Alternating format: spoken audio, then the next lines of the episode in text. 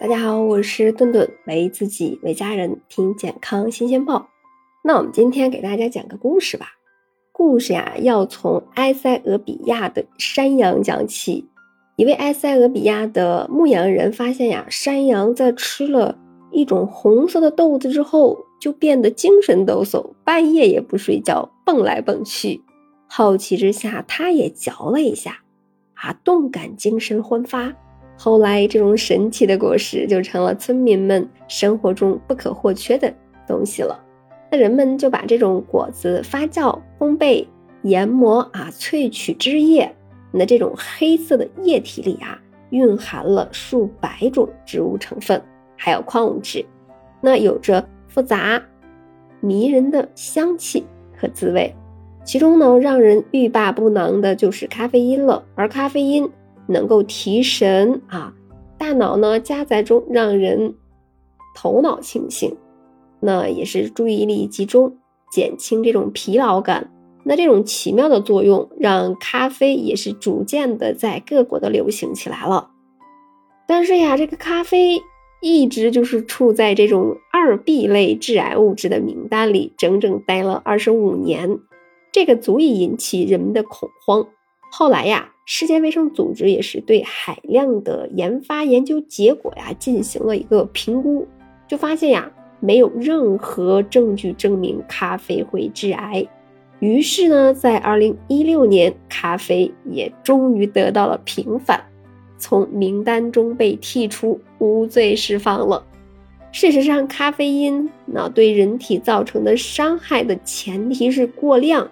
并非简单的把这种啊，把咖啡和咖啡因划等号，说它有害，那就过于片面了。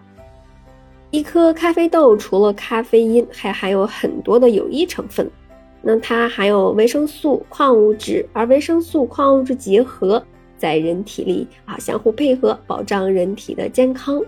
再一个呢，它还含有这种抗氧化物啊，绿原酸。绿原酸呢是能够保护细胞受氧化作用带来的损伤，水溶性的膳食纤维啊也是含有的，那它是可以啊降低这种坏胆固醇和脂肪的吸收，还能够加速胃肠的蠕动，还可以缓解便秘。由此可见呀，咖啡并不是一无是处的绝对禁忌。而，近年来也有多项研究指出，适量的饮用咖啡对于身体健康是有益的，例如降低个体患帕金森疾病的风险，患胆结石风险啊也会得到降低。同时呢，也可以预防糖尿病等等。那二零一八年发表在美国科学院院报上的一项研究也认为，咖啡中有一种啊特殊的化合物。啊，或者能与这种咖啡因一起啊协作，它是有有利于这种抵抗帕金森疾病的发生。这两种化合物啊，或能联手作用，作为一种减缓大脑神经变性的新疗法。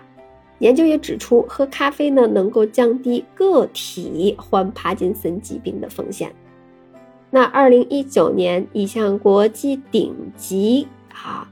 期刊研究也指出了，喝咖啡它能够帮助机体有效的抵御胆结石的发生。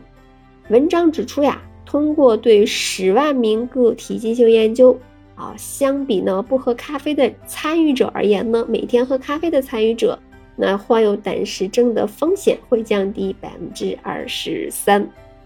那总的来说，咖啡呀能有一定程度的啊降低这种啊。